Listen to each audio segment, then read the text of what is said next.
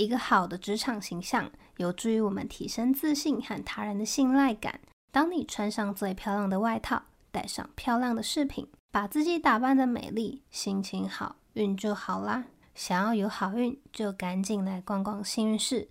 双十一活动现正优惠中，详情请看资讯栏的链接。那节目就开始喽。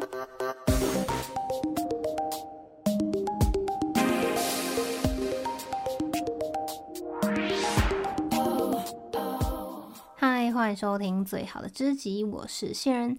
这是一个关于自我成长的节目，希望借由每一步的小改变，来主动的掌握自己的人生。开始之前，记得订阅节目，才不会错过任何一集新的内容哦。今天这集啊，我们来聊聊分心。分心真的是我近期遇到的大魔王诶，就是我常常会在工作到一半的时候，就会忍不住拿起手机开始狂花社群软体，又或者是在该做正事之前呢、啊，东摸摸西摸摸，不想要去处理，效率低到怀疑人生。会点进来收听的你，应该多多少少也都被分心给困扰着。那其实啊，我们在滑社群啊，或者是东摸西摸的这个分心的过程，都是为了要去缓解我们内心某一种不舒服的感觉。但其实这样的做法，又会让我们在分心之后感到更加的焦虑，因为工作没有完成呢、该做的事情没有做，这些焦虑感呢、啊，也会让我们更无法的专心。更想要去划手机，或者是去做别的事情。《专注力协定》这本书的作者尼尔·艾欧就有提到，会导致分心的原因啊，其实可以分为内部还有外部的触发。尤其啊，是内部触发的不舒服感，才是造成分心的主要原因。他说啊，当你越是克制自己不要去做某件事情，就像是在拉橡皮筋，会越拉越紧，越拉越紧。当你终于受不了，把手放开之后啊，橡皮筋就会弹回比原来更远的地方。而放手的这个决定啊，就会舒缓你逼迫自己所造成的不适感，它会带来愉悦，并且为大脑带来一个新的刺激。这就是一个成瘾的回路，也就是为什么分心其实并不会为我们带来任何好处，但我们却依然常常这么做的原因。所以呢，解决大脑里面产生的情绪才是根本。我们要先认知到啊，情绪它并不会永远的存在，它就像是海浪一样，有高有低，它总是会退去的。那情绪呢，也只是大脑用来刺激我们去采取行动的。因此呢，他提出了一个延迟十分钟的做法，也就是说啊，当你想要分心的时候，你就可以告诉自己，OK。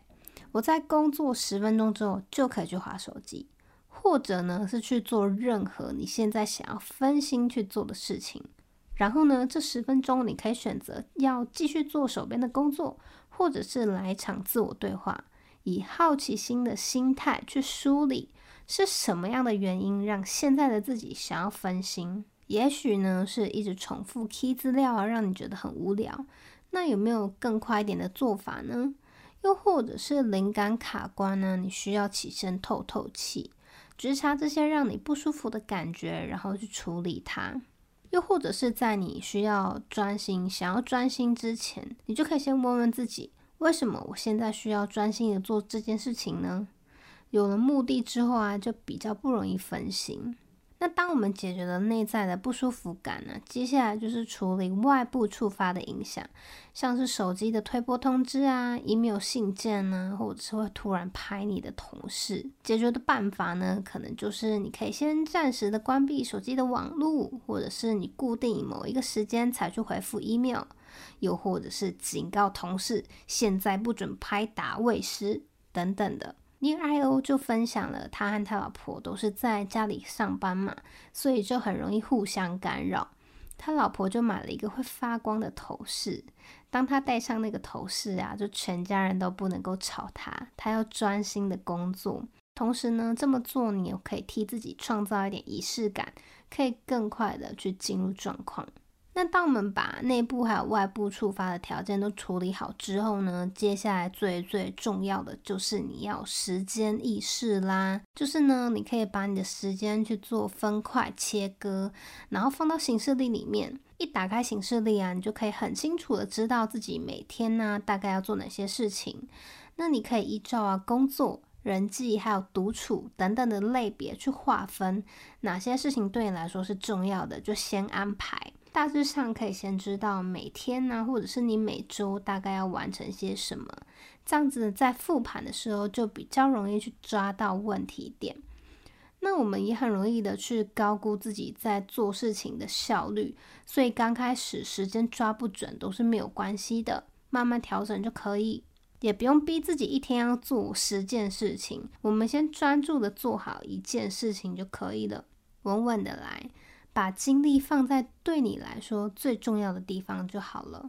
那如果呢，还是没有办法下定决心，你就把时间想象成是资产，每天都有固定的份额。如果你不认真花，别人就会帮你花掉。这样听起来有没有比较心痛？有的话，就赶紧去安排自己的时间吧。好啦，以上就是今天的分享。如果觉得内容有帮助的话，请分享给你的朋友，或是顺手刷个五星好评。也可以利用小赞助支持我持续的创作。更多内容可以到方格子或者 IG 观看，资讯栏都有连接。那我们就下次见喽，拜拜。